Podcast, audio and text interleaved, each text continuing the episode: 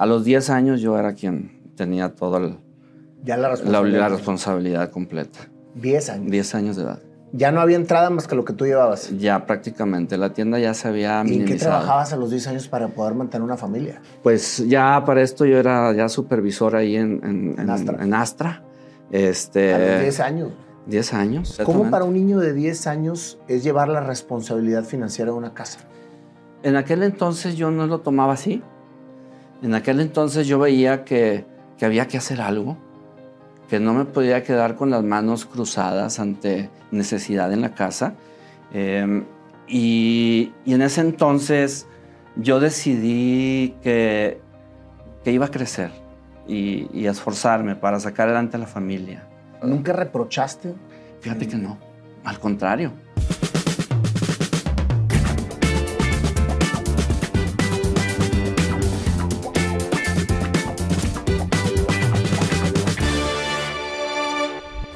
Mi querido Luis, qué honor tenerte en el programa. Al contrario, Nayo, el honor es mío. Me acuerdo cuando platicábamos antes de que todo esto sucediera, fuiste de las primeras personas con las que, las que reboté esta idea de, de traer a personas que hayan alcanzado el éxito haciendo lo que les apasiona a este programa. Y me, y me acuerdo que me decías, dale, dale, te va a salir bien.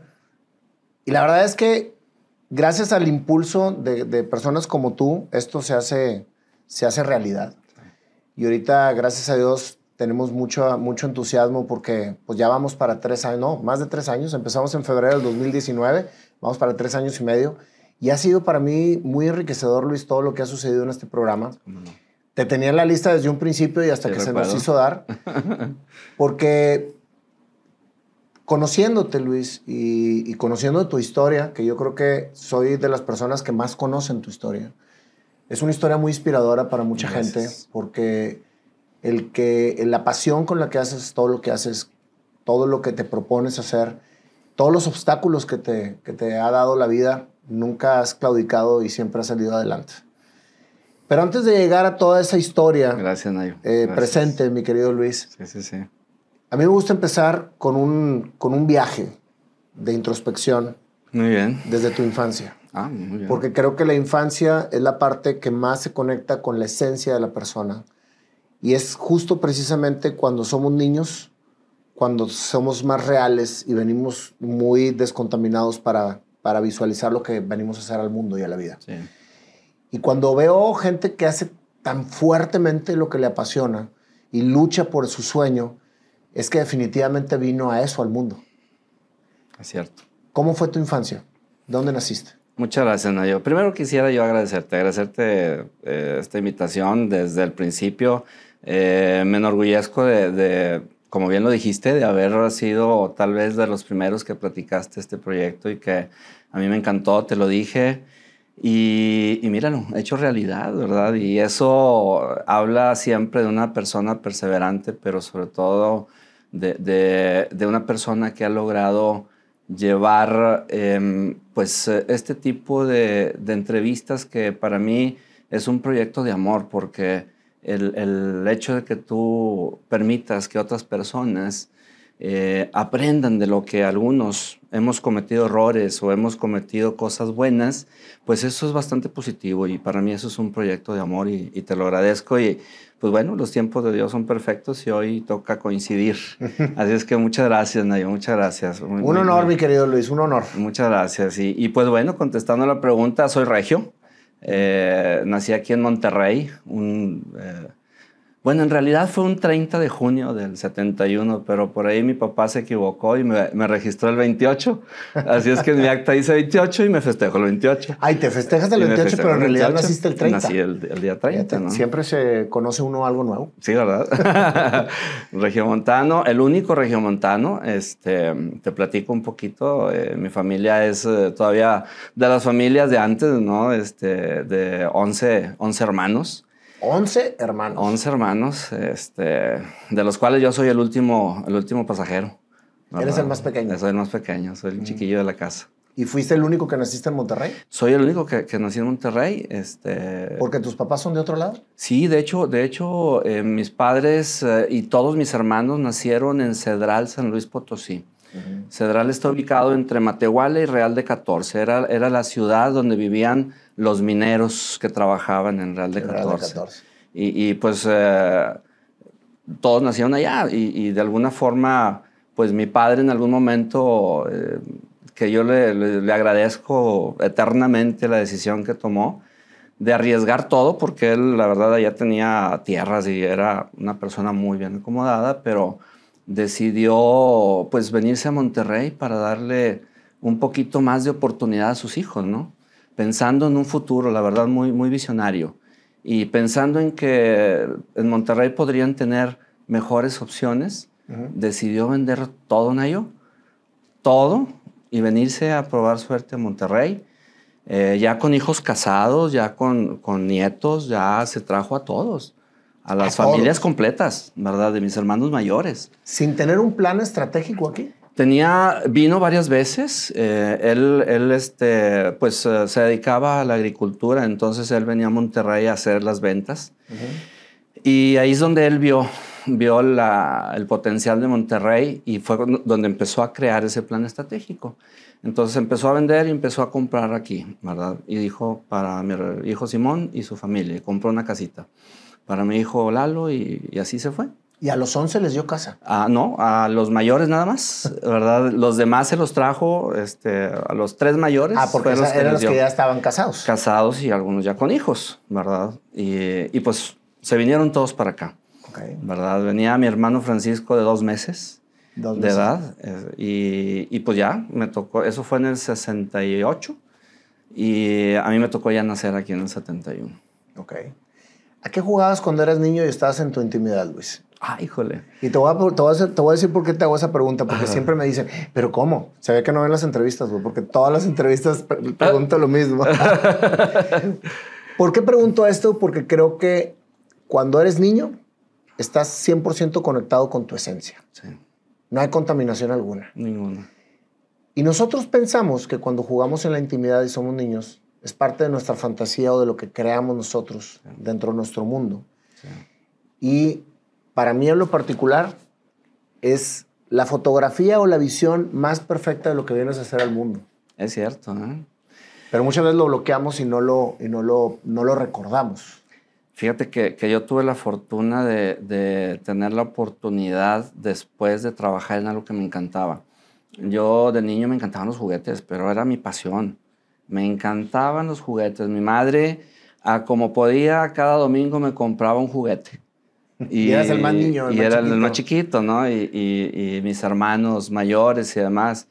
Eh, y yo, pues en mis fantasías de niño, hacía escenarios y hacía muchas cosas, ¿no? Y, me encantaba, me encantaba eso. Y, mm, tuve la oportunidad de, vivir una etapa muy bonita también de Star Wars y de aquellas películas, que después empecé a coleccionar juguetes de, bueno, a comprar los juguetes yo, porque empecé a trabajar muy chico. Y, ¿Cuál era tu sueño cuando eras niño? ¿Qué te visualizabas haciendo? Yo me, me visualizaba eh, en dos aspectos, fíjate. Primero que nada, eh, trabajar en un área de juguetes. Para mí era un sueño a mi madre yo le dije, en la fábrica de ojalá que algún día tenga la oportunidad de trabajar en una juguetería, que después se me dio. Ya lo platicaremos más adelante. Y, la otra es que, que yo soñaba con, con este, dar trabajo a mucha gente. Ese era mi otro sueño. Generar este, empleos. Generar empleos. No sabías de qué, pero generar No sabía de qué, pero, pero yo quería hacerlo. Yo quería eh, ver la forma en la cual pudiera hacer algo que le ayudara a la gente. Y en mis juegos, este, yo las cajas de, cartón las dibujaba y las pintaba y hacía un edificio y hacía fila de gente buscando trabajo y, cosas así, ¿no? yo, de verdad. Este, y es cierto lo que está diciendo. Después se proyectó a la vida real. Ahorita vamos a llegar a ese punto. ¿Cómo era vivir entre 10 hermanos? Eran 11.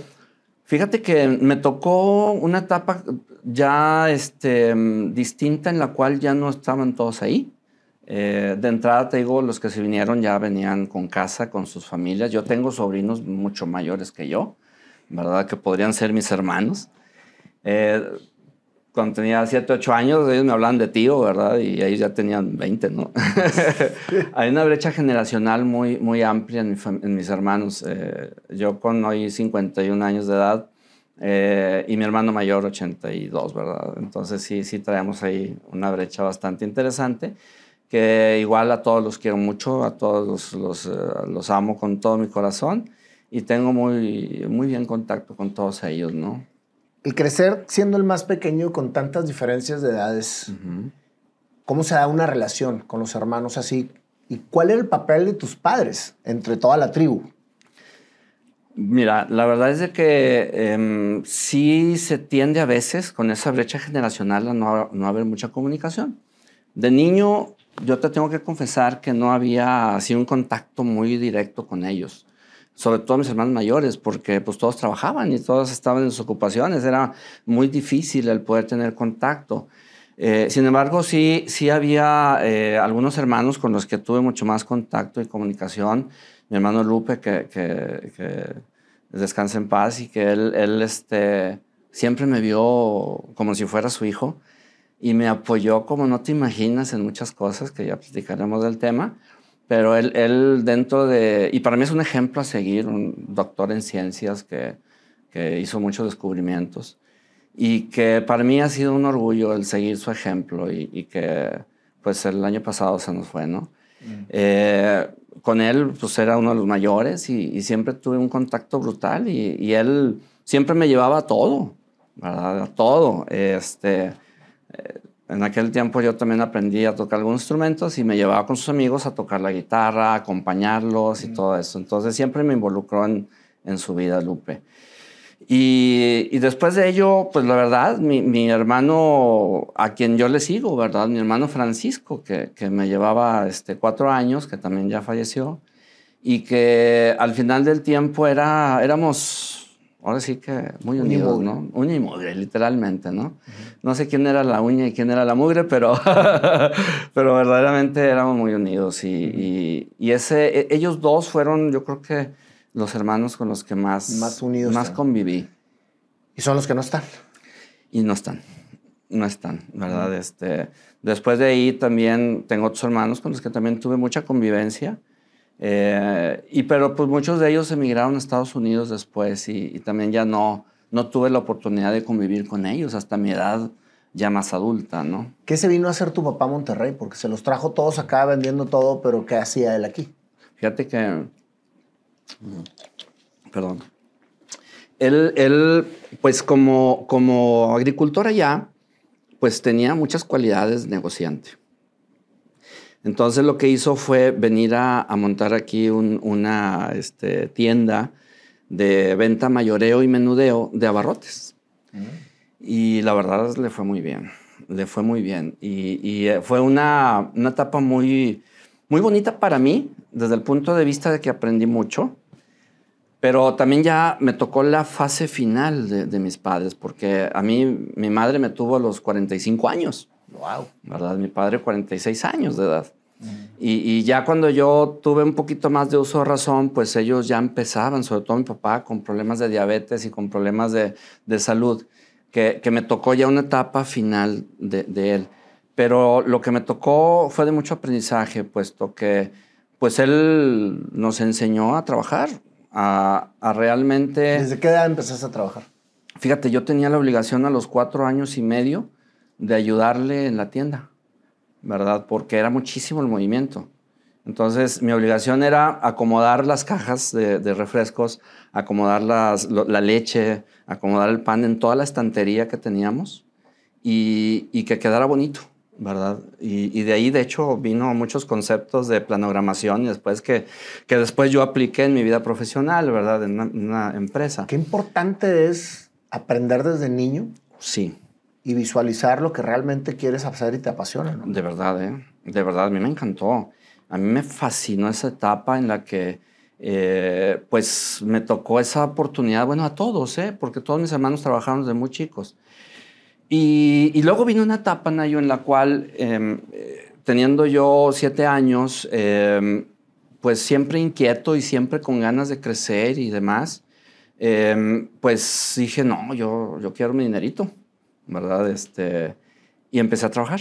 Me fui un día sin permiso a una tienda que existía antes que se llamaba Astra, tipo Soriana. Sí, claro, de paqueterito. De paqueterito, ¿verdad? Y, y, rápidamente escalé y pues me hicieron jefe de los paqueteritos y empezar a controlar y todo. Siete años, siete años y medio. ¿De veras? Sí.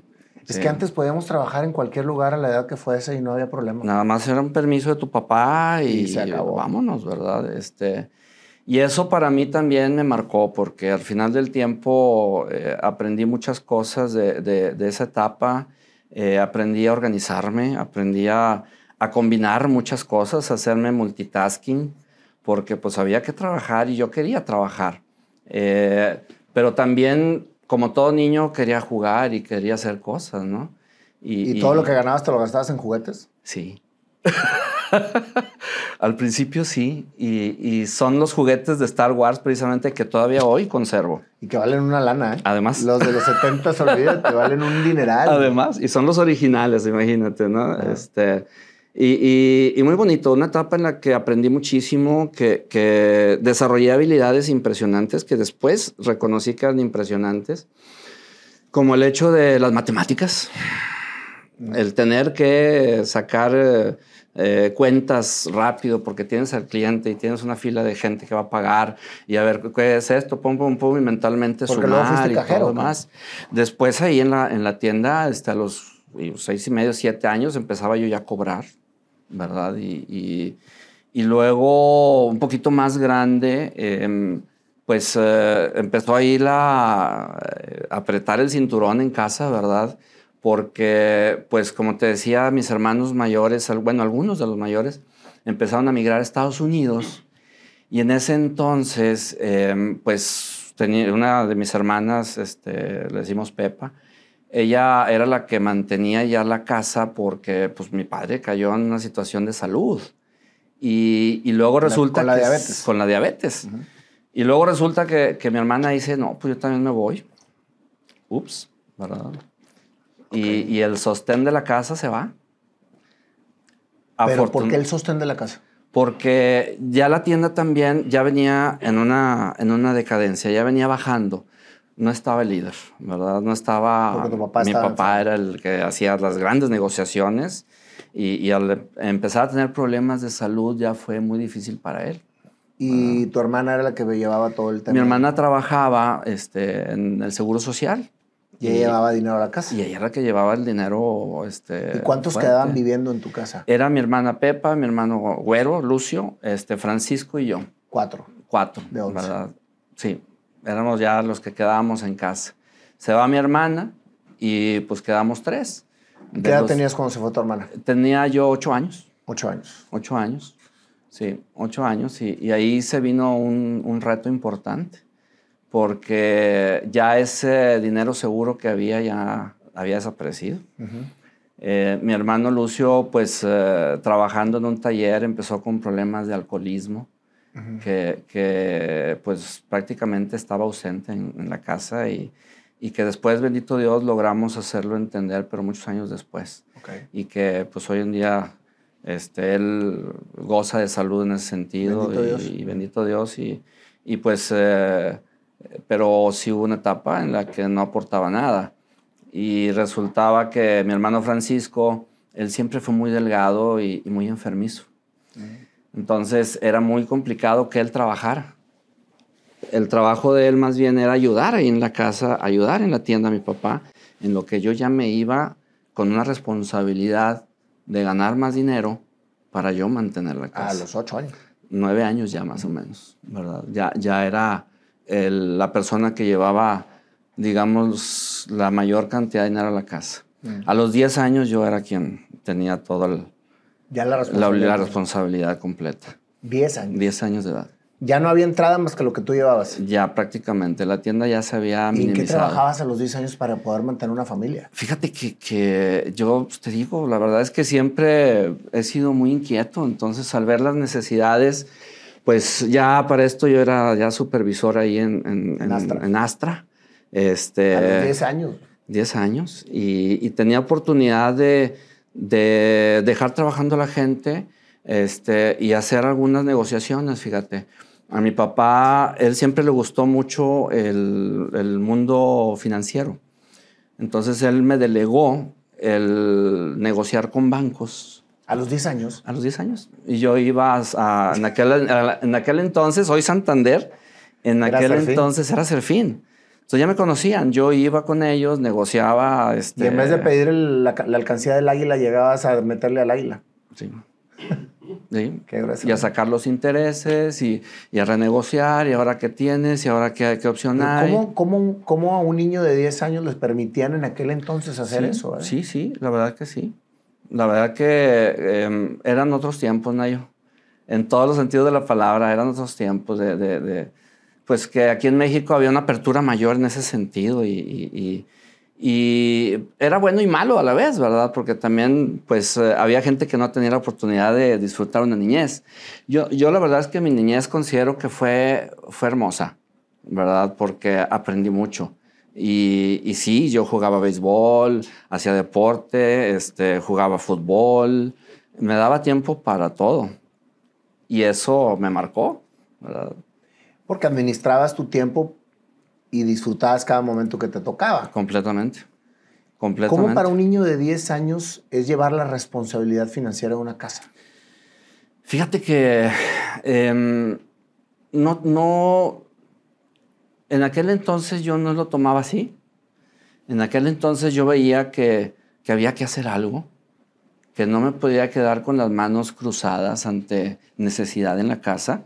Em, y, en ese entonces yo decidí que, iba a crecer y, y, esforzarme para sacar adelante a la familia, para sacar adelante a mis padres, a mi hermano Francisco, que él, pues te digo, siempre enfermo y con problemas de salud, pues era muy difícil y, y pues yo le compraba sus medicinas, le compraba su ropa, este, en Navidad yo era Santo Claus, este, eh, cosas de ese tipo en las cuales pues un niño de 10 años simplemente decidió tomar el rol porque veía una, una necesidad de hacerlo, ¿verdad? ¿Nunca reprochaste?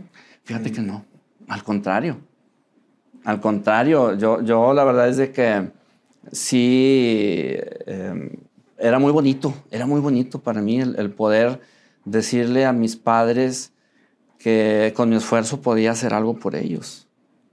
A pesar de muchas situaciones que viví de violencia familiar y ese tipo de cosas, ¿no? ¿Por qué violencia familiar? Mi padre era de la vieja usanza, ¿no? Entonces era, un, era duro, era un papá duro, ¿verdad? Este, que, que las reglas son reglas y las sigues y si no, te va a ir mal. Fíjate, por ejemplo, eh, cómo de, de, cosas, digamos, lo que podrías verlo como negativas, salen cosas muy positivas. Él era muy estricto con los horarios. A mí me dejaba salir en la noche a jugar con mis amigos y me decía, pero te quiero a las nueve aquí. Primera vez que le incumplí, nueve, cinco de la noche, me dejó afuera. Y me quedé en la calle, literal. Cerrada la casa. Y yo, hijo eso. Bueno, como todo niño, en el árbol me subí, me brinqué, entré por atrás y el otro día amanecí ya acostadito. Encontraste el cómo. El cómo. La segunda vez me vuelve a pasar ya como a los 10 años. Este, ya vio que no llegué y yo creo que me escuchó y cerró todas las puertas y me quedé en el patio. La tercera vez, pues ya dije, no, pues me va a cerrar allá, me va a cerrar acá. Entonces me fui a casa de un hermano a dormir. Y hoy en día, la puntualidad para mí es fundamental. Así es que, ¿cómo pues ese ser duro se convierte en, buenas cosas, ¿no? Al final del tiempo. Porque así las ves. Pero imagínate, a tus 10 años, tú manteniendo la casa y que te dejaran afuera, es algo que por ego puedes empezar a hacerte muy rebelde. Puedes reprochar y te puedes poner en contra. Sí. No, yo no. Yo la verdad es de que era mucho mi amor por él y por mamá. Es que eso es precisamente la respuesta. O sea, el respeto, sí el amor hace que realmente las personas hagan lo que tengan que hacer para cuidarlo. Totalmente, totalmente. Ese amor eh, nos llevó a mi hermano Francisco y yo después, ya cuando él ya pudo empezar a trabajar y esto y lo otro, nos hicimos una promesa los dos. dijimos, vamos a salir adelante, vamos a eh, juntos a sacar adelante la familia, vamos a sacar adelante papá y mamá y tengamos que trabajar lo que se tenga que trabajar. Pues qué bueno que se unió porque ya lo estabas haciendo tú. Ya lo estaba haciendo y, él, él, por eso tal vez, y él lo decía, por eso me quería tanto a mí. Realmente sí me tocó pues entrarle cuando él, él no podía y luego este, pues hubo cosas muy bonitas, ¿no? Después ya que unimos esfuerzos y a partir de ahí jamás nos dejamos. ¿Qué estudiaste?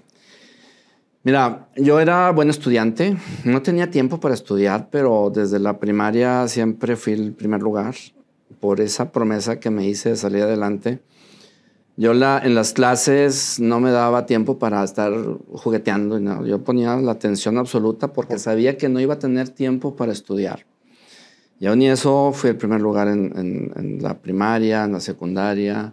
Eh, representé a Nuevo León en, tres ocasiones para el premio al saber y para el premio a, a matemáticas. Este, me ganaron hijos de políticos.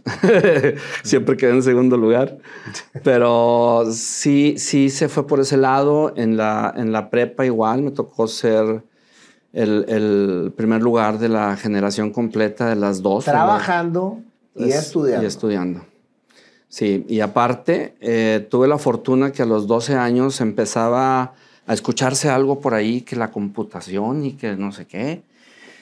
Y a como pude fui a dar este, con una beca para estudiar, donde mi hermano Lupe, precisamente, me apoyó con, con lo que yo tenía que pagar de la beca para estudiar computación. Y a los 12 años empecé a estudiar sistemas, programación. ¿A los 12 años? A los 12 años. Y era algo nuevo. A mí me tocó todavía programar con, con ceros y unos con código ASCII. Lotus. Este, aprender, más que Lotus, aprender los programas, de, los sistemas de programación, los lenguajes, ¿verdad? El Basic, Pascal, COBOL, Fortran, todo aquello. Pues yo, a mí me tocó en la prepa también. Sí. Bueno, yo lo hacía a los 12 años y, y, eso después me dio la oportunidad de mi primer trabajo formal a los 16 años.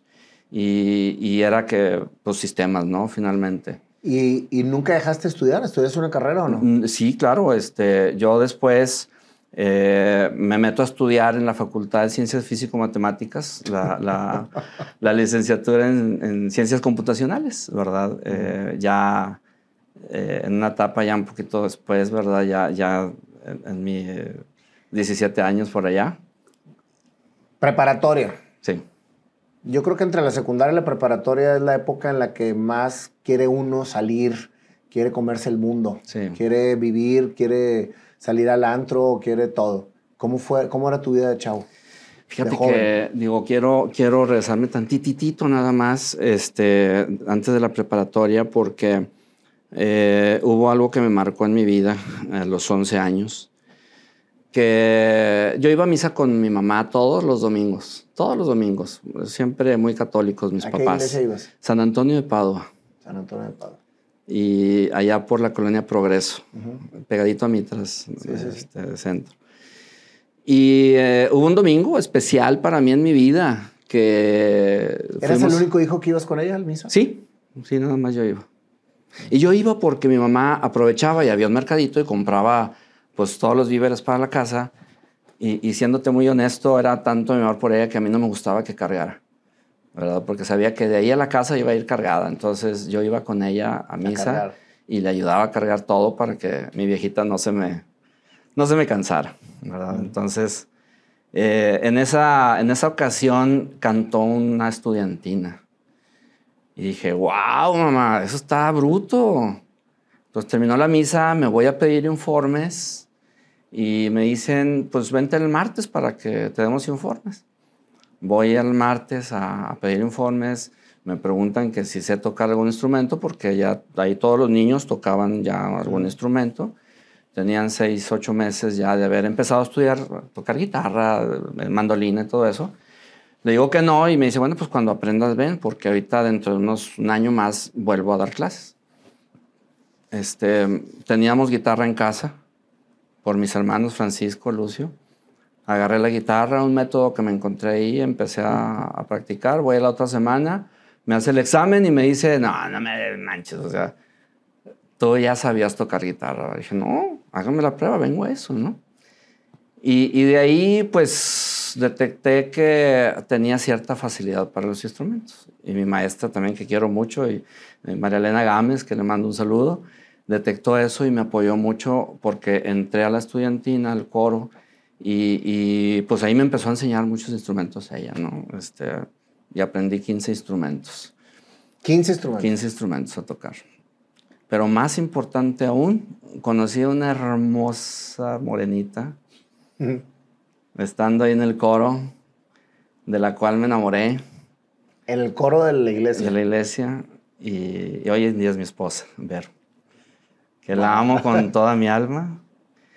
Y que para mí cambió mi vida. Cambió mi vida. Ella fue un factor fundamental en todo. ¿Qué edad tenías eso. cuando el coro? 11 años, ella 10. Y empezamos a, a conocernos y, y, a los 15 años ya le pedí que si era mi novia. For, formalmente. o sea, ¿no conociste otra mujer? Sí, muchas, pero, pero novias no. no, en el sentido de, de, de, que fue con quien te casaste. Sí, no, es que... O sea, fue el primer amor de tu vida. Fue mi primer amor y lo sigue siendo. Qué bonito. Y a los 15 años este, nos hicimos novios, así es que yo tenía claro en mi etapa este, de, de, preparatoria que tenía que esforzarme porque yo quería hacer vida familiar, ¿verdad? Pues imagínate, a los 10 años empecé a, a mantener a, a, mi familia, ¿no? Y, y, y, pues ya a los 17, la verdad, el amor ya estaba en mí. Ya, o sea, ya existía un amor distinto por una persona que, que me dio amor y me, y me dio... ¿Y fueron amigos de los 11 a los 15? De los 11 a los 15. Les Pero andábamos para todos lados. ¿Juntos? Juntos.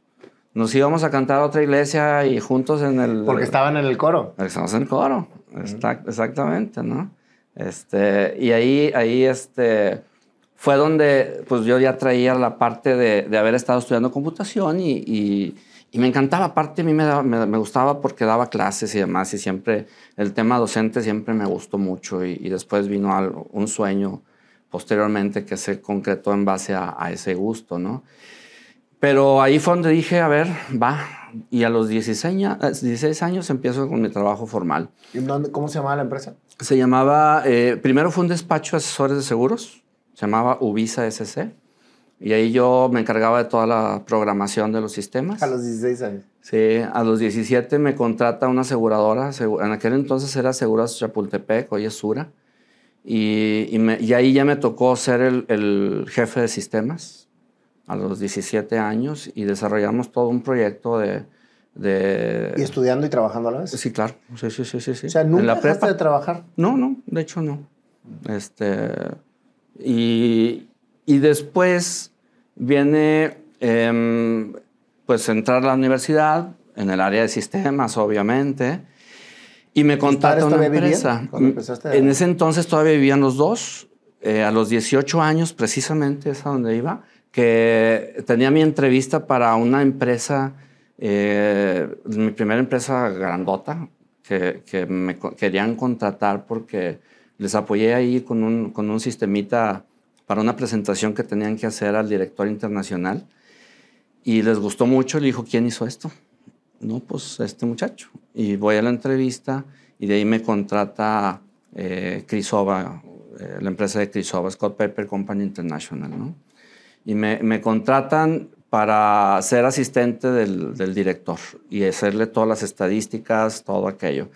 Apenas empezaban los, el Lotus, empezaban ese tipo, pero yo ya hacía gráficas en 3D en base a mi programación. Y, y el día que yo estaba en la entrevista tuve un, un, desafortunado hecho donde fallece mi padre. Tu padre. Me hablan, estaba en la entrevista, me hablan y me dicen, vente porque está muy enfermo este, eh, tu papá y, y, este, y pues fui a dar a la, al hospital y llegué y se despidió de mí. ¿Alcanzaste a Alcancé a verlo, alcancé a verlo, se despidió de mí, me pidió perdón por muchas cosas que sucedieron y en mis brazos falleció mi papá. Wow. Sí. Mm, la verdad es de que en paz todo, porque finalmente, pues, uh, él se despidió y quería despedirse de mí específicamente y estaban otros hermanos ahí afuera. Y tuve ese honor, digo yo que es un honor de, de haber estado en su último momento y, y, darle el último beso. Sin duda. Sí, sí, y sobre todo... En ese momento vivían en casa todavía los, o sea, tu, tu hermano Lucio, tu hermano Paco. No, eh, Lucio ya no vivía con nosotros, él ya se había casado. Eh, y nada más estábamos este, Francisco y yo. Nada más. De hecho, de hecho nosotros eh, decidimos comprarles una casa a papá y a mamá. Y, y ahí, a, dos, a, tres casas de donde vivíamos, donde vivíamos era un tejabán. Y ahí teníamos la, la tienda, que, que, era un chorizote así era la casa y otro chorizote así era la tienda, porque era mucho el movimiento. Después se fue recortando hasta que quedó un cuadrito de 4x4 al final. Pero en su momento dijimos, Francisco y yo vamos a ahorrar para comprar una casa y le compramos a, a papá y a mamá una, una casa.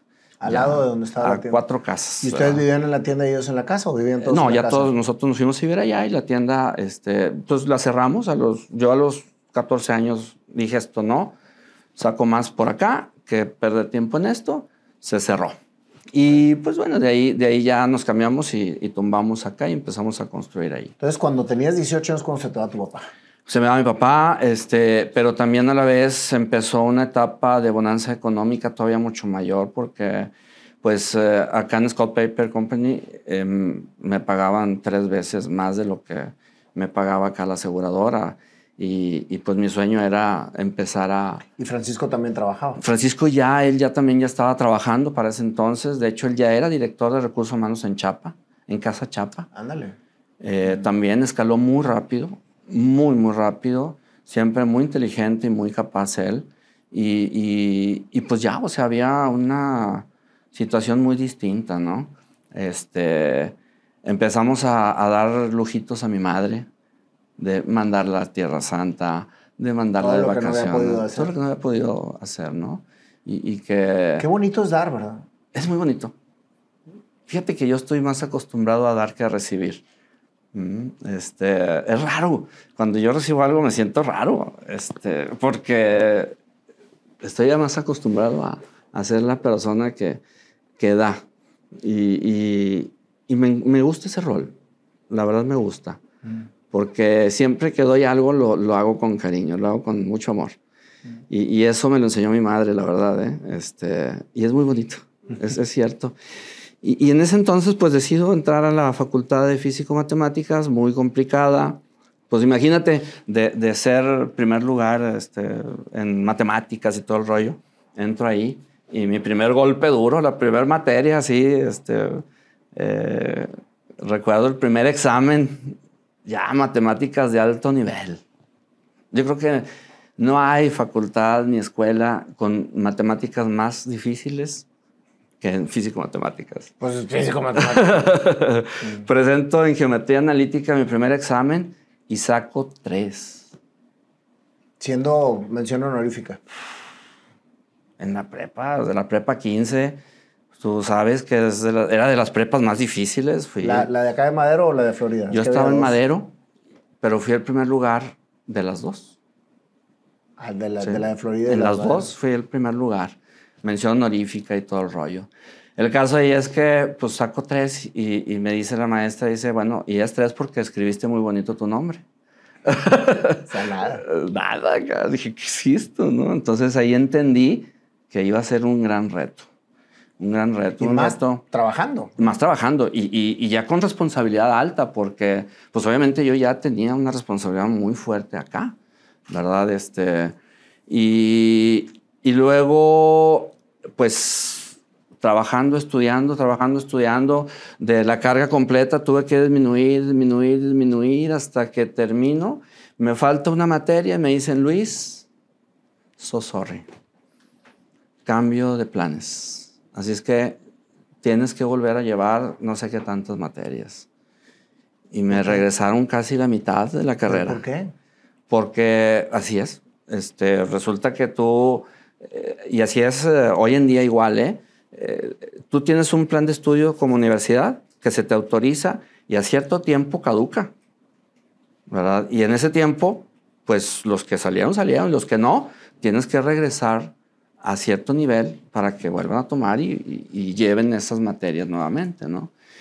Entonces, en ese entonces este, me, me, quedé así y me quedé por una materia para, para finiquitar mi carrera y, ya no pude. Entonces la dejé inconclusa.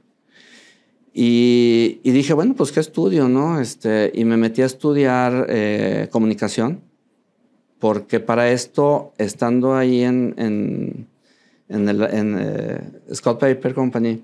Em, muy padre, había muchas oportunidades y, y, yo vi que en ventas, en la parte comercial, era la parte donde podía crecer todavía más. Y pedí el cambio. Y pues yo traía habilidades de negociación y todo eso, entonces curso, eh, me llevan a México de F a un curso de tres meses y los que pasaban ese curso se quedaban y los que no, no. Eh, me quedo y me asignan una zona de ventas. Para Scott Paper. Para Scott Paper, y, donde crecí brutalmente.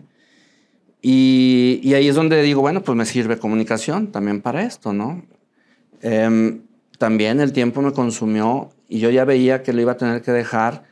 Y en ese entonces eh, ya traíamos planes de casarnos, ver y yo, ya 20 años. Eh, y yo le pedí matrimonio a los 20, 20 años. Y, y 9 de conocerse. Sí.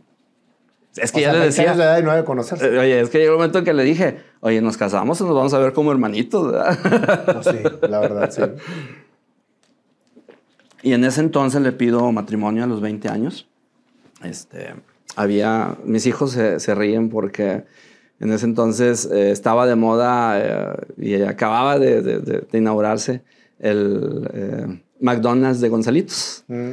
Eh, y pues ahí fue donde le entregué el anillo, ¿verdad? El McDonald's, el McDonald's de Gonzalitos. Mis hijos se, ríen y dicen, ah, qué creativo, papá. Pero sí, fue, fue donde le, le, pedí matrimonio y, y, le pedí dos años para poder comprar casa, amueblarla, prepararla. O sea, pediste matrimonio y le dijiste, en dos años estamos listos. Años. Y Vero pues te dijo, pues órale, pues ya tienes ocho. Va. y sirve que terminó la carrera, y sirve que terminó esto y lo otro. y, terminó la carrera y literalmente un año después nos casamos, ¿verdad? Y, y, pues bueno, a partir de ahí empezó una etapa todavía mucho más. ¿Siete años de novios? Prácticamente. Y casi once de conocerse. De conocernos.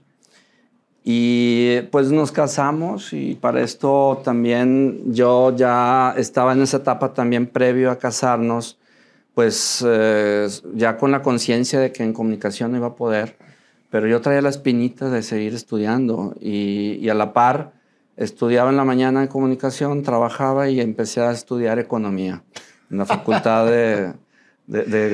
Eres un estudiólogo. Sí, la verdad que sí. Y, ahí sí, sí me la aventé, me, me, costó mucho trabajo y mucho dinero porque pues era en la, en la UR.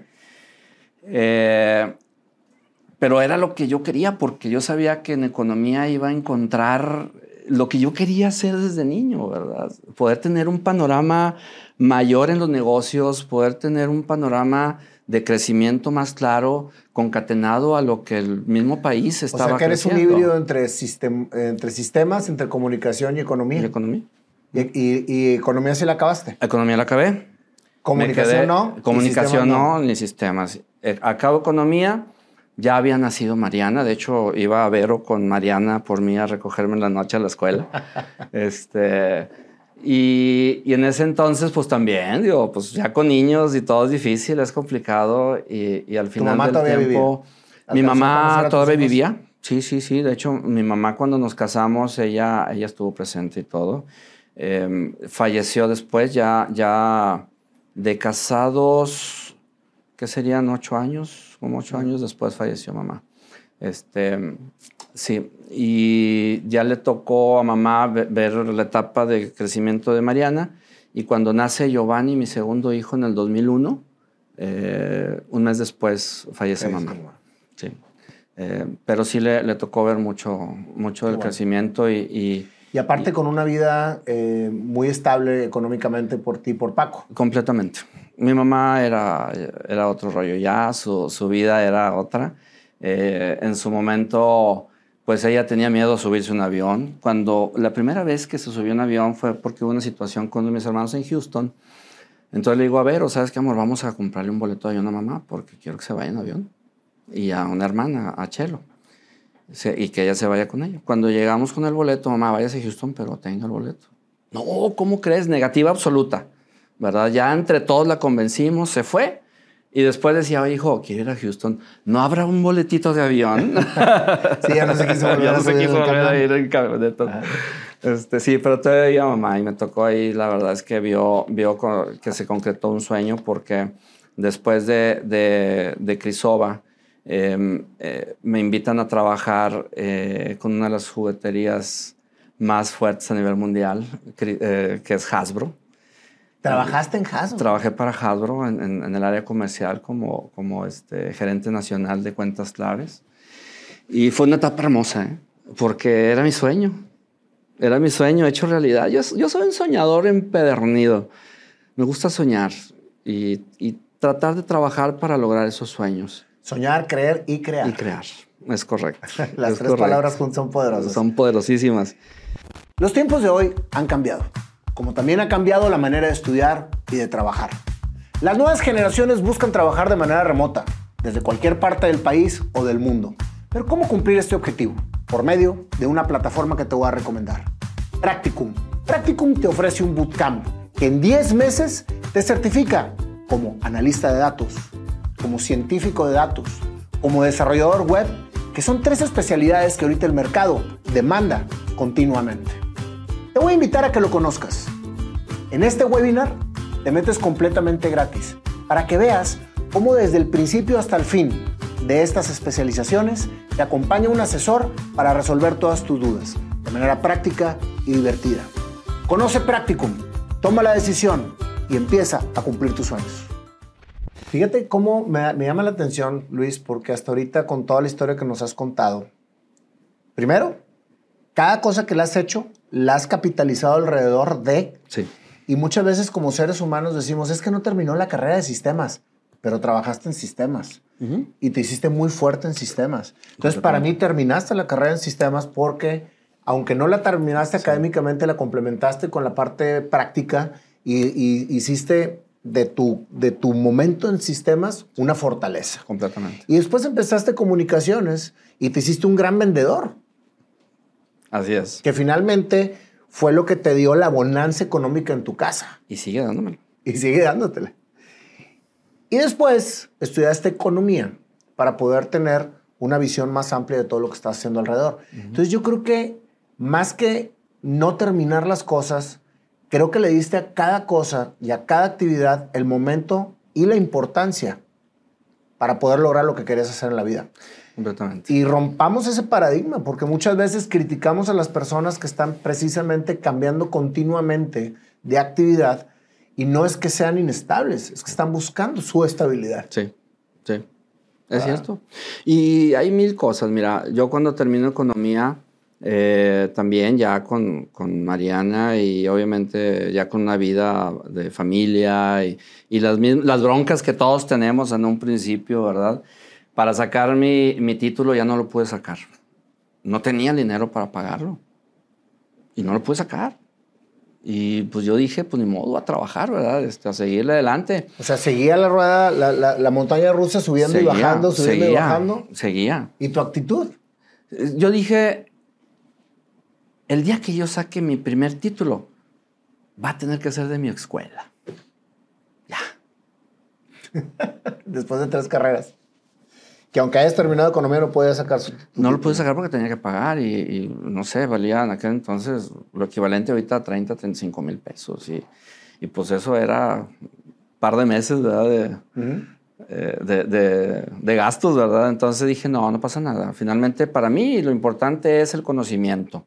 Y obviamente el, el tener la capacidad de concatenar ese conocimiento y llevarlo a una práctica que me diera eh, eh, pues fortaleza. que, que, este, qué enseñanza que eras un gran ejecutivo sin título. Sí, sí, sí, después de... Y muchas veces le damos mucho más importante al título que ser un buen ejecutivo. Déjame decirte algo, Nayo. Yo, yo entendí desde una etapa muy, muy, eh, de una edad muy temprana, que el ser humano tiende regularmente a ubicarse primero en el tener. Pero yo entendí que no es así. Como ser humano debes de primero enfocarte al ser. Y de verdad, el tener viene por añadidura. Y eso fue lo que hice. Enfocarme a ser una buena persona. Yo tengo tres, tres vertientes en mi vida que son las que mandan mi, mi quehacer que mandan mi forma de vivir, mi, manera de, estar en este mundo, ¿no? Que es en lo personal, en lo familiar y en lo profesional. Y esas tres son las líneas que yo sigo para todo. Por lo tanto, tenía que estar claro en que en esas tres debería de ser fuerte.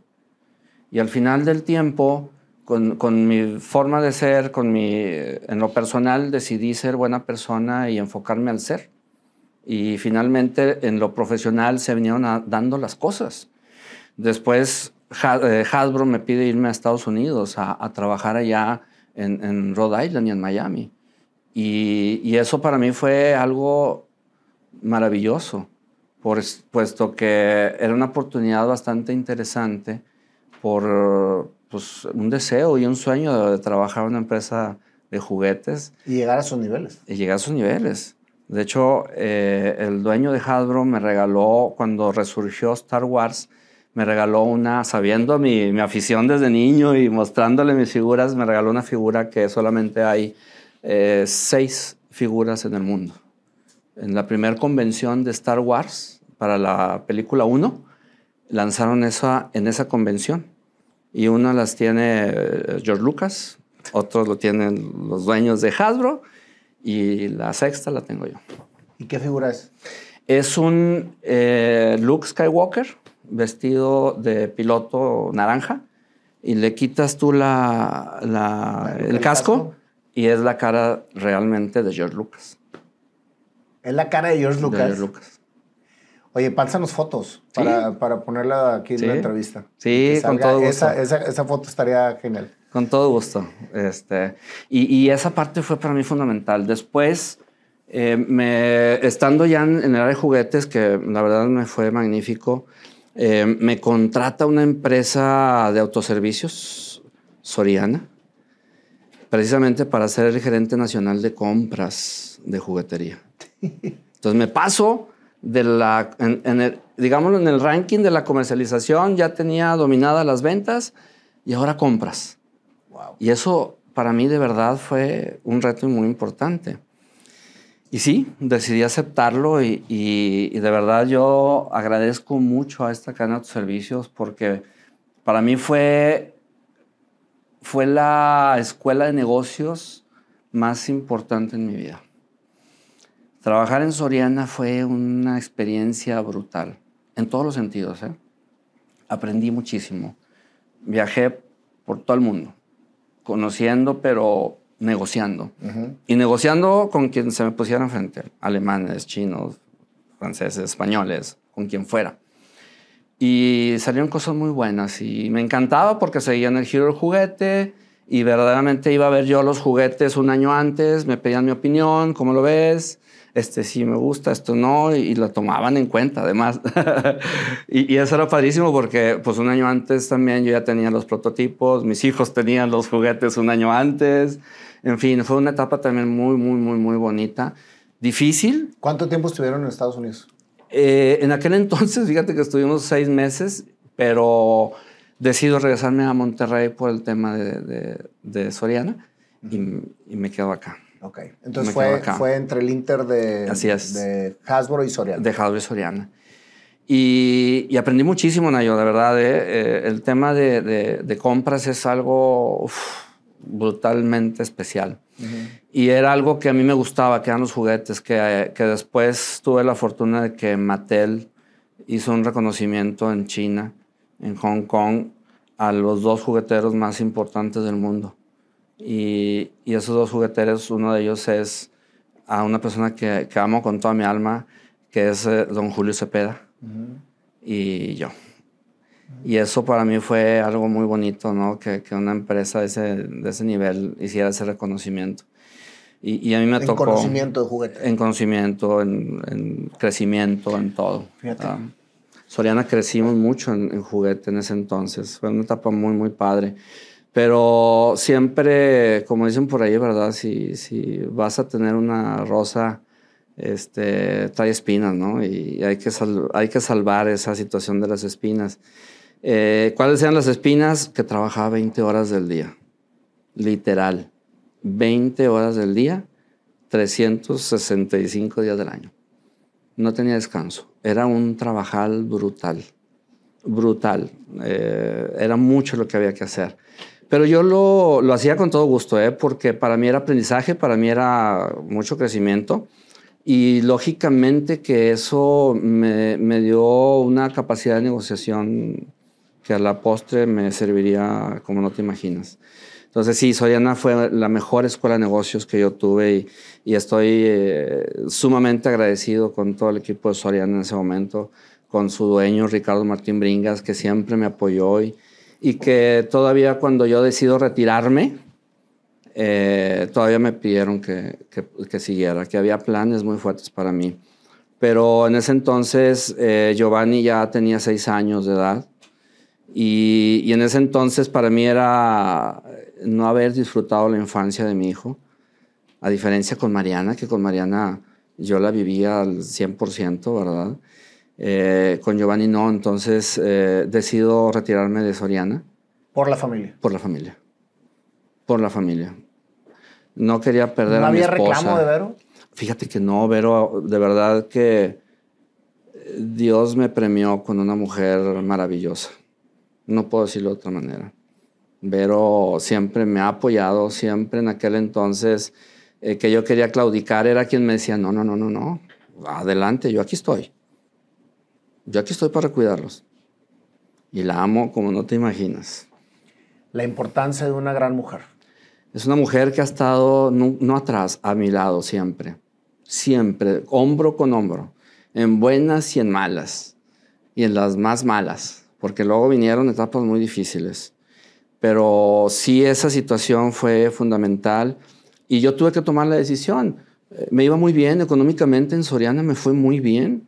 Eh, de hecho, te puedo decir que, que, bonos y todo lo que me daban era, eh, era magnífico, magnífico. Se portaban muy bien. ¿Y qué te fuiste a hacer después de Soriana? qué casualidad, ¿eh? Este, yo decido retirarme el 15 de, un 15 de diciembre y, en ese entonces yo quería vivir una Navidad con mis hijos porque no las había vivido. Como juguetero, el día de Navidad yo me la pasaba trabajando. ¿verdad? El 25 de diciembre a las 5 de la mañana yo ya estaba en la, en la oficina trabajando para ofertas, promociones, movimientos y todo lo que tenemos que hacer.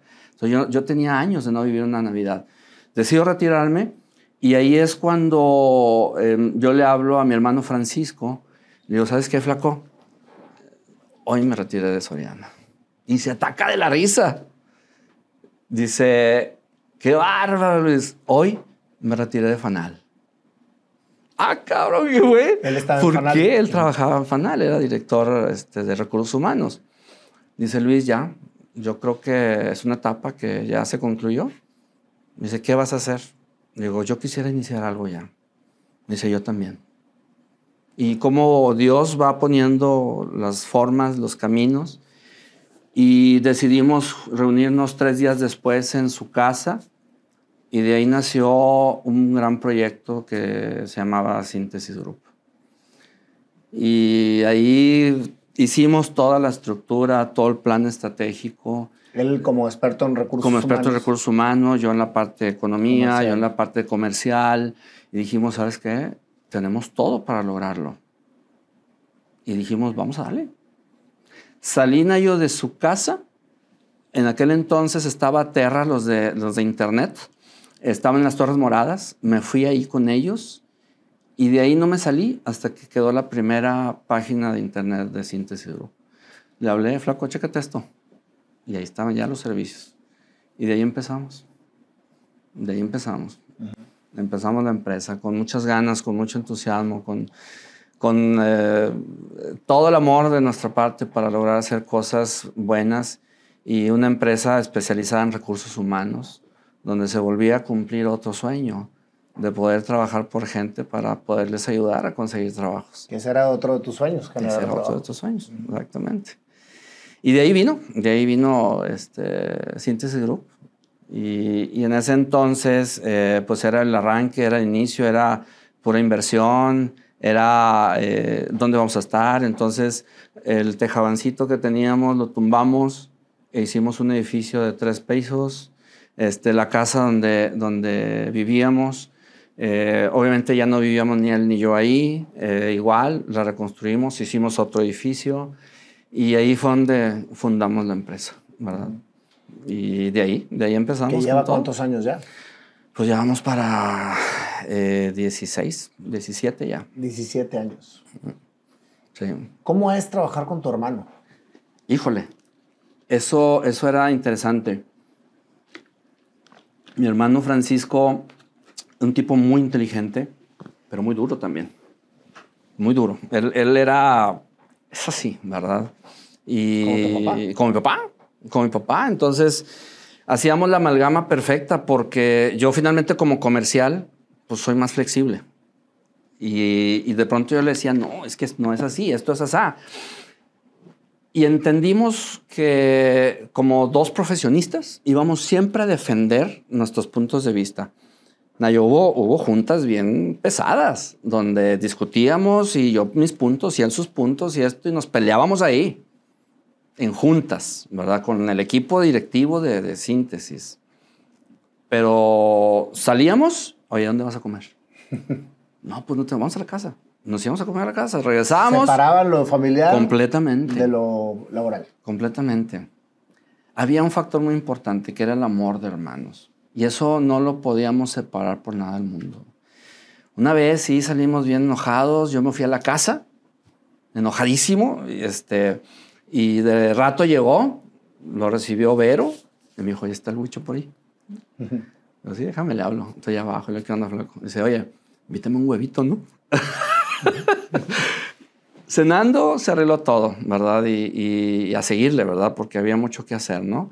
Entonces sí, no era, no era algo fácil porque sí había que defender los puntos del, desde el punto de vista profesional siempre y crecimos, empezamos a crecer. Y a muy crecer, fuerte. Y a crecer, y a crecer. Y me tocó yo como comercial empezar a viajar, empezar a salir de Monterrey, irme a Guadalajara, México, a Tijuana, Mérida, recorrer el país, a crecer el negocio, porque él sí me decía, tú eres el comercial, yo la verdad no me metas a negociar, porque le rayo la madre. Entonces hacíamos una amalgama muy padre y, y verdaderamente fue una etapa muy, muy bonita y de un crecimiento impresionante. Impresionante. ¿Qué pasó? Uf, es una etapa difícil. Viene, viene el 2010, donde durante finales, recordarás que a finales del 2009, principios del 2010, hubo una inseguridad absoluta aquí en, en todo el país. Pero Monterrey estaba muy Pero Monterrey era brutal.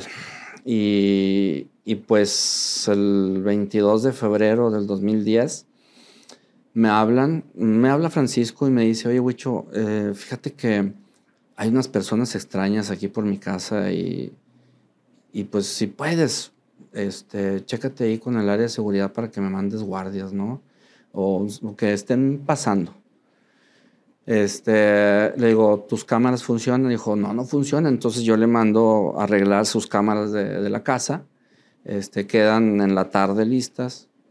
Y, y en la noche, a las 12 de la noche, me habla el supervisor de seguridad y me dice, licenciado, algo pasó con su hermano. Está el portón a media calle, hay mucha sangre y véngase. Pues allá voy. Allá voy a su casa, este, llego, impresionante, impresionante todo lo que vi. La casa deshecha por dentro. Eh, y ya no estaba él. Lo secuestraron, eh, era evidente, había casquillos de bala, había muchas cosas, me voy a poner la denuncia Em, las autoridades no querían, tenían que pasar X cantidad de horas. Yo les dije, mira, hay, hay evidencias claras, necesito que me pongan la denuncia. Y de ahí vino una etapa muy pesada, Nayo, en nuestras vidas que también me marcó y, y, vivir, pues el secuestro de mi hermano fue muy fuerte. Después, como a la semana, empiezo a recibir llamadas. Eh, hablan a la oficina y dicen que quieren hablar con un familiar de, Francisco para negociar su rescate. Entonces yo tomo la batuta. Este, para esto mis demás hermanos dijeron, yo no me meto, no puedo, no me siento capaz de esto. Y todos me dieron la confianza de decir, Luis, arréglalo tú. Yo lógicamente em, muy dolido, ¿verdad? Porque es una situación que no esperábamos para nada y menos en una etapa este, de crecimiento y demás y, de unión con él absoluta. Este, y en ese entonces, em, pues em, les doy mi, un celular eh, que compré en Oxxo, ¿verdad? Un número X, que todavía hoy en día escucho esos celulares y volteo ese sonido peculiar de ese celular se me quedó aquí, grabado en mi mente. Porque les doy ese número y ellos me hablaban todos los días a partir de las 10 de la noche, cada 5 minutos. Quiero 150 millones de pesos. Y empieza a negociar. Y quiero esto. Y empezarlos a bajar y empieza los, espérame. Desde las 10 de la noche hasta las 5 o 6 de la mañana, cada 5 o 10 minutos me hablaban duré un mes. Un mes con todo ese proceso. Eh, muy difícil. Eh, obviamente, gente, gente pues sin escrúpulos, gente que te habla para amenazarte, gente que, que, me decía hasta lo que me iba a morir. Ellos nunca supieron que yo era su hermano. Eh, para ellos era un familiar y yo nunca revelé que era su hermano. Em, y me hablaban y me decían, sabemos quién eres tú, ahorita vamos a ir a violar a tu esposa. Y, y, un golpe psicológico impresionante que llevan. ¿eh? Y yo les decía, compadre, se ve que no me conoces, ni casado estoy, y verlo al lado mío, ¿verdad? Pero tenía que jugar el juego psicológico de ellos. Y así, Nayo, fue una etapa bien complicada. Este, yo les pedía que, después me asesoró una persona que, que le tengo un eterno agradecimiento porque gracias a su asesoría yo pude llevar esa etapa eh, él vive en Saltillo, un especialista en temas de seguridad que, nunca ni me quiso cobrar, ni mucho menos. Era cliente mío y que me estuvo asesorando en cómo llevarlo y la verdad es que gracias a eso pude hacer muchas cosas. Pero pues al final yo les pedía prueba de vida, no me la daban, no me la daban, no me la daban. Eh, hasta que un sábado, recuerdo que un viernes, este, fuimos a una misa, a ver y yo. Eh, y saliendo de esa misa, em, me habló uno de los secuestradores y, me dijo, oye, anda la cosa muy mal, o sea, o cerramos esto o cerramos esto. Pues, pues dime cuánto, ahorita te hablo. Ya no me habló. Ya no me habló, este, me habla eh, hasta el, perdóname, fue un jueves, me habla hasta el sábado. Y me habla y yo todavía le digo, oye, ya te extrañé ayer, cabrón, ¿por qué no me hablaste? O sea, yo también eh, jugando ese juego psicológico y me dice, es que anda la, la policía aquí. Entonces, ya estás listo para negociar y cerrar. dije, dime el número. Mañana te digo. Ching. Me hablan domingo a las 10 de la noche y me dicen, tu hermano se está desangrando. No quiso negociar, no quiso nada, le cortamos un brazo y te lo tengo que entregar porque se nos va a morir. O cerramos o cerramos. Yo inmediatamente le dije cuánto es. Yo ya tenía el dinero en efectivo, ya estaba listo. Eh, un carro prestado para poder hacer la operación. Cerramos el número y le dije, ¿dónde te veo? Y empezó una eh, peregrinar brutal. Te, vete a tal parte y de aquí te decimos dónde. Llegué a ese punto. Yo, para esto eran las once y media, doce de la noche. Veía que pasaban gente alrededor de mi coche y luego me hablaban.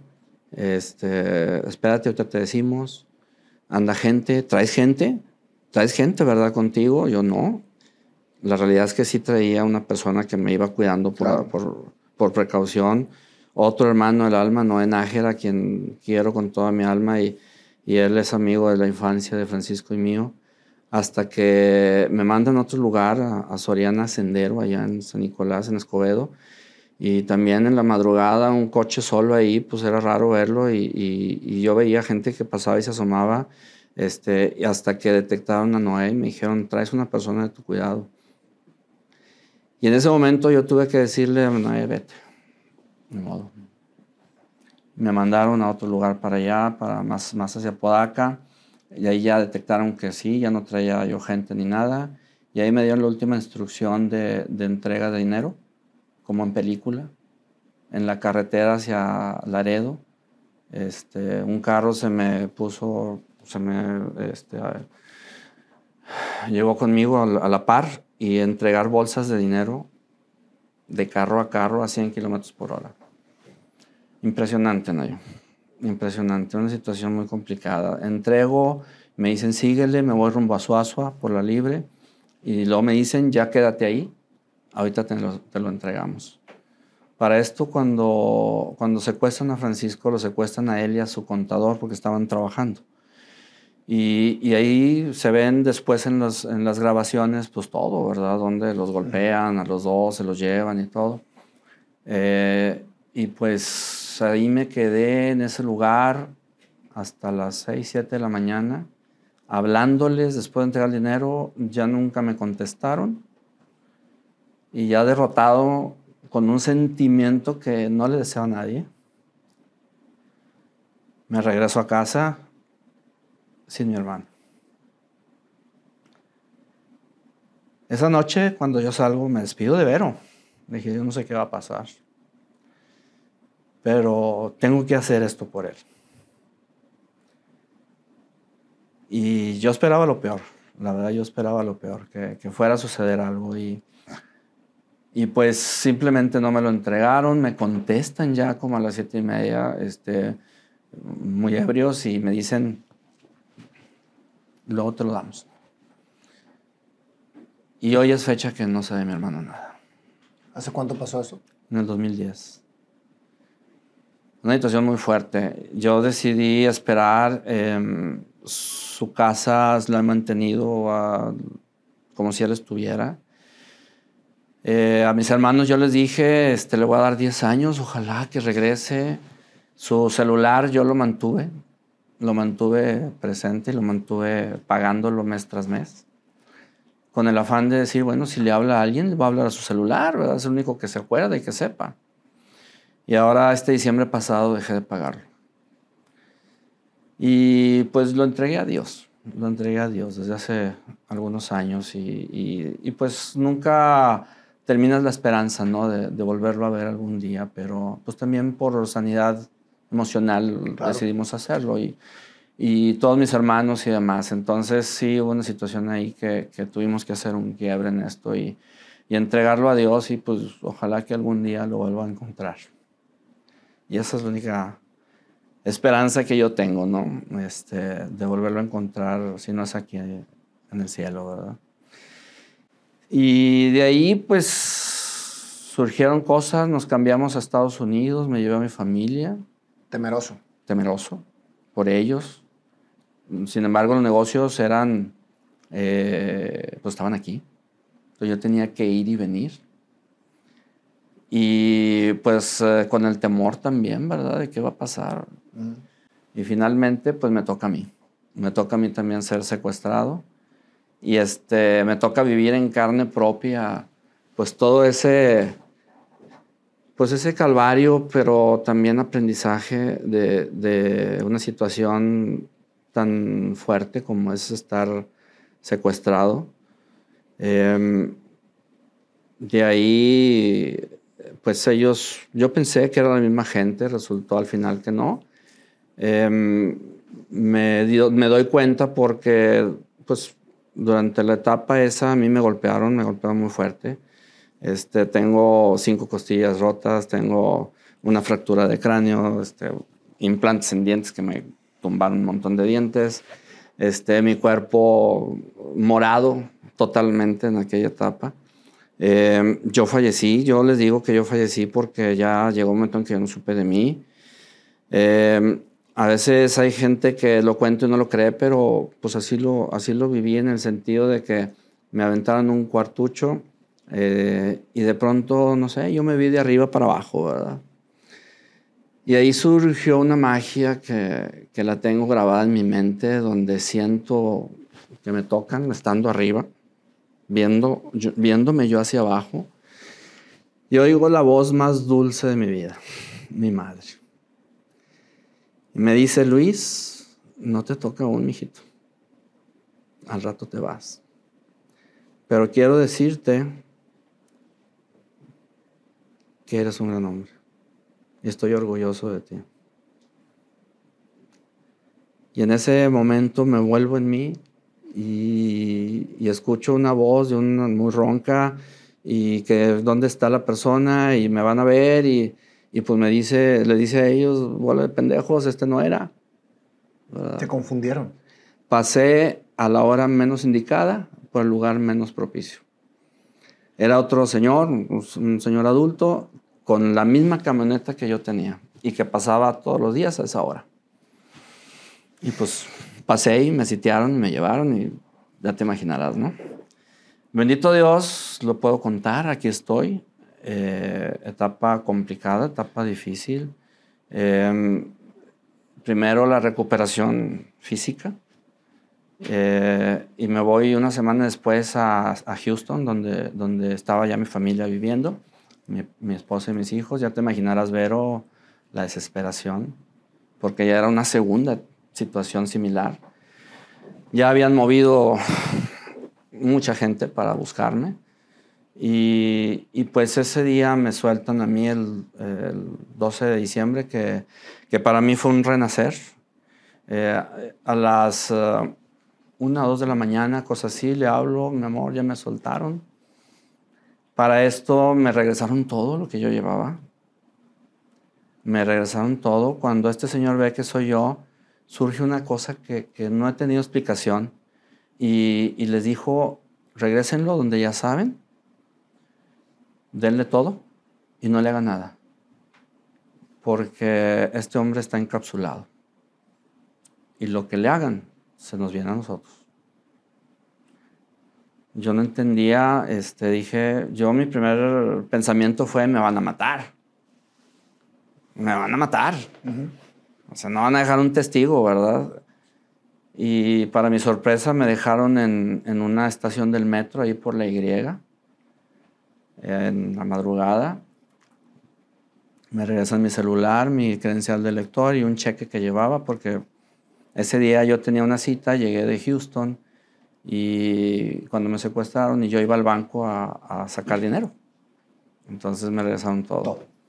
Y 25 pesos para, para comprar un boleto del metro e irme donde yo quisiera. Entonces le hablo a Vero y ya me ubicó cómo poderme ir en el metro para llegar a casa cercana de mis suegros y van por mí ahí. Y en ese momento Nayo para mí era, mundo se me quedaba viendo, obviamente te imaginarás, un hombre todo destrozado, este, adolorido, con, con este, muchas eh, situaciones de, salud, de cuerpo, en fin. Eh, todavía llevaba todas las este, cintas de esas de tipo más gruesas, ¿no? Este, mis manos ya iban así, obviamente, este, prácticamente a punto de engangrenarse. Eh, y llego a casa de mis suegros y, pues para mí fue, fue algo fantástico volverlos a ver, ¿verdad? Y, batallaron para quitarme las, las cintas y todo. Em, me duermo y a las 6 de la mañana le digo a mi suegro, don Ramiro, lléveme a comer unos tacos. Tengo hambre. Y me dice él, me dice, sí, Luis, claro. Me lleva pasamos por donde pasó todo, ahí estaba mi camioneta. Y, en ese momento yo le di gracias a Dios y mi reflexión fue, gracias Señor por permitirme volver, por regresar. Y decidí nuevamente actuar con amor, mi bandera de toda la vida, actuar con amor. Y decidí que eso tenía que quedarse como un aprendizaje. Y yo no le decía a Dios, ¿por qué a mí? Sino, ¿qué enseñanza? ¿Para qué quieres que esté?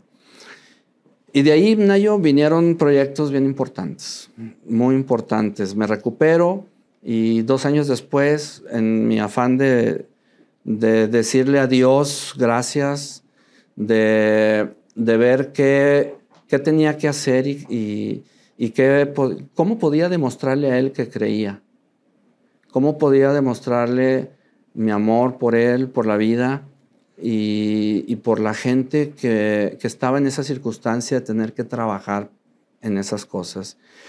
Para esto a mí el que me golpeaba era un muchachito de 15, 16 años, que me golpeaba con una pala impresionante de madera. Y llegó un momento en que yo le decía, ¿por qué haces esto? Y él, una vez llorando, me dijo, es que no tengo dinero, o sea, no puedo estudiar. No tengo, tengo que trabajar y este es el único trabajo que encontré. Y en mi reflexión posterior, yo decía, bueno, ¿cómo ayudo a esos chavos, no? Y de ahí nació otro sueño que era el de la educación. Y decidí en un momento dado demostrarle a Dios que, que creía y que, pues, creando algo, ¿verdad? Y se me vino en mente ese proyecto que, que, en su momento, todavía en la vida de Francisco, yo le presenté un proyecto donde le dije, oye, un amigo vende una universidad y la verdad yo quisiera, y nos puede servir para el tema de recursos humanos, porque también empezamos a detectar que las empresas iban para un lugar y, y la educación iba para otro en ello. Y, dijimos, nos pedían ciertos perfiles de ejecutivos que no encontrábamos. Entonces detectamos eso y vimos una necesidad en ese sentido. Y de ahí surge que un amigo quería venderla a su papá, al final no se logró, y luego otra segunda escuela y no se logró comprar. Y dijimos, bueno, después, ¿verdad? Cuando viene mi etapa de recuperación, dije, ¿sabes qué? Va, ya sé, vamos a abrir una universidad. Y en esa universidad vamos a, becar gente con un precio realmente eh, accesible, con una eh, misión de ayudar a quien necesite estudiar y que no tenga una capacidad económica, pero con una educación de alto nivel. Y el primero de febrero del 2012 tengo la primera reunión con el primer ejecutivo que contraté para, desarrollar una universidad. ¿Y por qué el primero de febrero? Porque yo procuro cosas importantes, hacerlos en fechas importantes. Y yo estoy seguro que esa parte de, estar protegido, porque esa fue mi conclusión, eh, pues fue mi madre. Fue mi madre la que con sus oraciones de niño me protegió y me encapsuló. No hay duda. Y decido el, ese primero de febrero porque es el cumpleaños de mi madre. ¿Y ahí fue cuando empezó? Ahí empezó, ahí empezó Crea Universidad. Crea Universidad. En ese momento no teníamos nombre, ya después empezamos a, contratar a, a, especialistas en educación, en pedagogía, empiezo a hablar con amigos empresarios porque yo necesitaba concatenar la educación con, con la vida real, con la vida empresarial. Y, salieron eh, las primeras seis licenciaturas con un enfoque muy distinto, con un esquema educativo innovador en México, eh, aplicando lo que se conoce como el constructivismo, que en Finlandia son especialistas en esto, y que es una forma de educar a la persona en la cual le permites que el conocimiento se fije más rápido en el momento que, ellos practican en forma inmediata el conocimiento. Y esa es la parte en la que se habían eliminado esa concatenación de las escuelas, en la que sigues buscando el macheteo, ¿verdad? El calificar en función de, cómo te aprendes algo. a diferencia de calificar en función de cómo lo aplicas. Claro. Y así nació.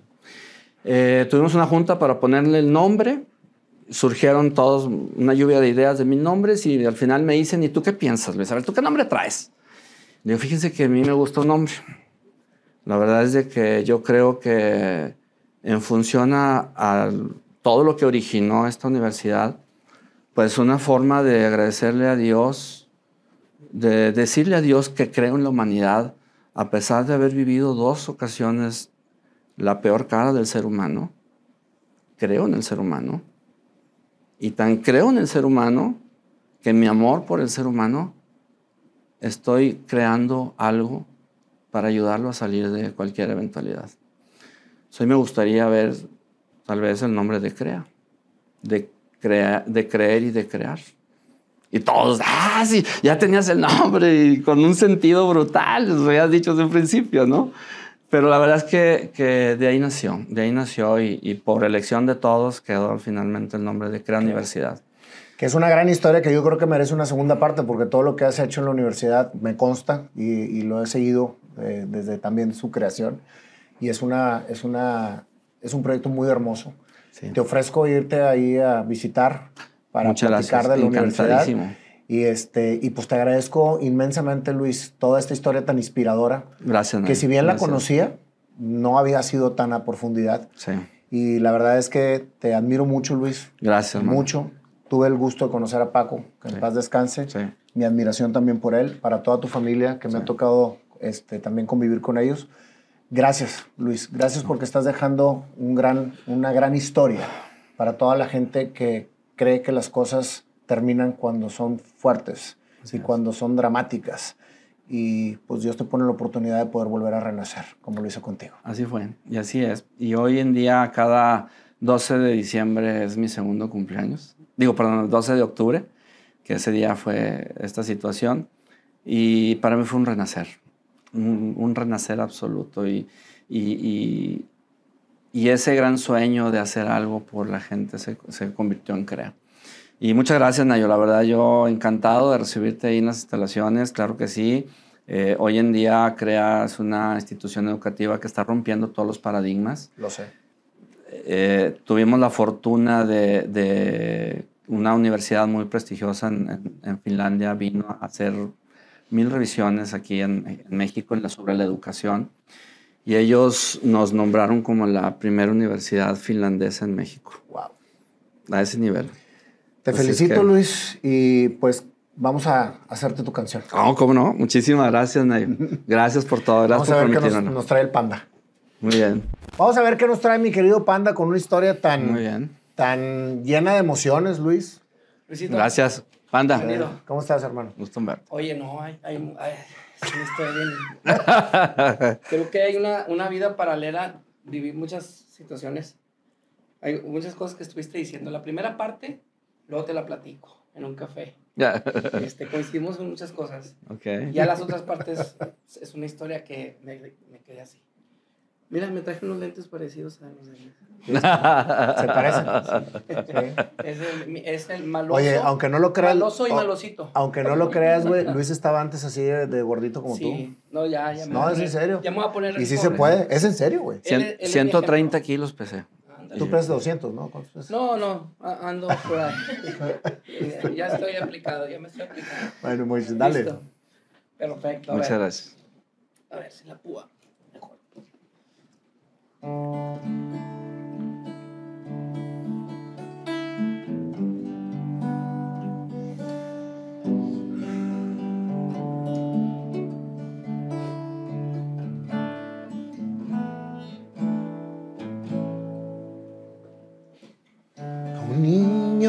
Soñador, juguetes todo el tiempo. Tu madre te veía y consentía. Un gran soñador queriendo dar a la gente lo mejor. Once hermanos, un sueño de papá. trajo a experimentar. A enseñarlos a trabajar, a experimentar. Sin saber lo que estaba sembrando en ti. Primero trabajar para tus juguetes, después para mantener. Cuando las cosas fueron mal, preparado estabas ya, echando fuerza allá adelante para que nada faltara. yendo a misa con tu mamá, un día estando en el coro que soñabas para ti cantar ahí. Encontraste un ángel vestido de mujer, una niña que se puso frente a ti, pero fue tu compañera, tu mejor amiga, que caminaba contigo sin cesar, que veía lo que pasaba a tu alrededor.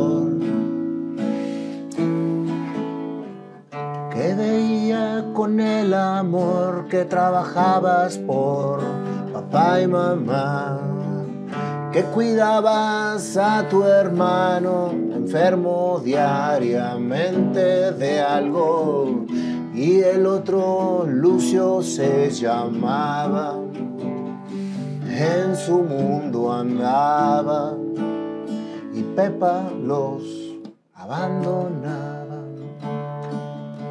Todo eso forjó en ti para fortalecer y soportar lo que seguiría en tu vida, siempre con retos, siempre viendo como si, trabajando y aprendiendo sin, sin tener ninguna más que dar a los demás amor y mucha paz. Trabajando y aprendiendo de la mano de mamá y de la otra, pero está. Todo iba saliendo hasta que un día tu papá decidió partir sin avisar. Pero se alcanzó a despedir y a darte la oportunidad de perdonar y de entender lo que te enseñó para lograr ser lo que tú eres. La vida continuó. Paco levantó y empezó a ser al lado tuyo, tu aliado, para dar a tu madre lo que siempre había deseado. Los dos le pusieron su casita al lado de ese tejaban que los vio crecer y los enseñó a trabajar y a nunca agachar. La vida siguió, Hasbro te habló y en juguetero te volvió. Todo empezaba a conectar y a trascender y a experiencia en ti obtener dos carreras inconclusas y una tercera sin título te dio, pero el título de la vida te entregó con la experiencia que dabas todo el día. Te casaste, una hija tuviste primero, Marianita. Después llegó Giovanni, dijiste, ¿qué pasa aquí que no estoy viviendo lo que con Mariana sí viví? Pero mucho trabajo tenías, abundancia obtenías, experiencia ahora como comprador de Soriana. Qué gran éxito, pero pero qué gran vacío tenías al no ver a tu hijo crecer y perderte la bendición de la vida. 20 horas trabajando, Luis. Antes Vero te aguantó, pero una decisión te hizo tomar. Y ahí a tu hermano a abrazar y a inaugurar su negocio. Síntesis, un gran sueño de los dos. Todo fue crecimiento y emoción, uniendo lo que cada uno soñó. Todo iba bien viajando, creciendo y obteniendo. Pero la vida te tenía preparada. Un día llegó, Paco desapareció, las circunstancias fueron feas, dramáticas pero Dios sabía que tu fuerza podía sacar lo que tenías que sacar. Tu madre desde el cielo, sosteniéndote, fortaleciendo lo que eres. Una experiencia que te dejó, que después tú viviste también que en conjunto te hizo reaccionar. Y que quizás las cosas más duras que te han pasado han sido lo que más te ha fortalecido. Cuando saliste, volviste a vivir. Así tú lo dijiste, renaciste. Y ahorita, ese ideal que tienes para que todos tengan educación, para que la gente tenga una oportunidad de no delinquir, fue tu creación y es esta institución. Crea es su nombre. Y finalmente, los sueños que tenías cuando eras niño se cumplieron, Luis. Dios te bendiga y gracias por esta historia. Gracias, Nayo. Gracias. Qué bárbaro. ¿Me dejas cerrar dos ciclos? Por último ese gran sueño de titularme lo logré, porque cuando inició CREA, desde el primer día me metí a estudiar otra carrera. Licenciado en lenguas extranjeras, todos los días a las 7 de la mañana estudiando. La terminé y el título número uno de la universidad me lo gané yo. Y tengo mi título. Y hoy en día hice la maestría y mi esposa y yo conmigo y eh, estamos por terminar el doctorado. Y otro ciclo que se cerró hermoso fue que en el 2012 Dios me regresó a Francisco en un nuevo hijo, que se llama Francisco Manuel, y es mi niño de nueve años, próximo a cumplir días. Tres hijos. Así es que, ¿cómo no darle gracias a Dios? ¿Te arrepientes de algo de lo que haya pasado en tu no, vida? No, nada, todo, todo ha sido para aprendizaje y, Dios sabe por qué te pone cada cosa en tu vida. Y a mí me ha puesto cosas este, difíciles, pero me ha puesto más cosas bonitas. Mi esposa, y mis tres ángeles en mi vida que me sostienen día a día. Pero amén de eso, ángeles como tú, que en el 2010 fuiste fundamental en mi vida. Y tú lo sabes, Mayo. Gracias a ti hice muchas cosas. Y gracias a ti hubo una recuperación absoluta. Y de veras, mi corazón siempre va a estar agradecido contigo, hermano. Y por eso la caricatura de, de Forever Brothers. Gracias. Gracias a ti, hermano. Dios te bendiga. Gracias. Cerramos. Muy bien.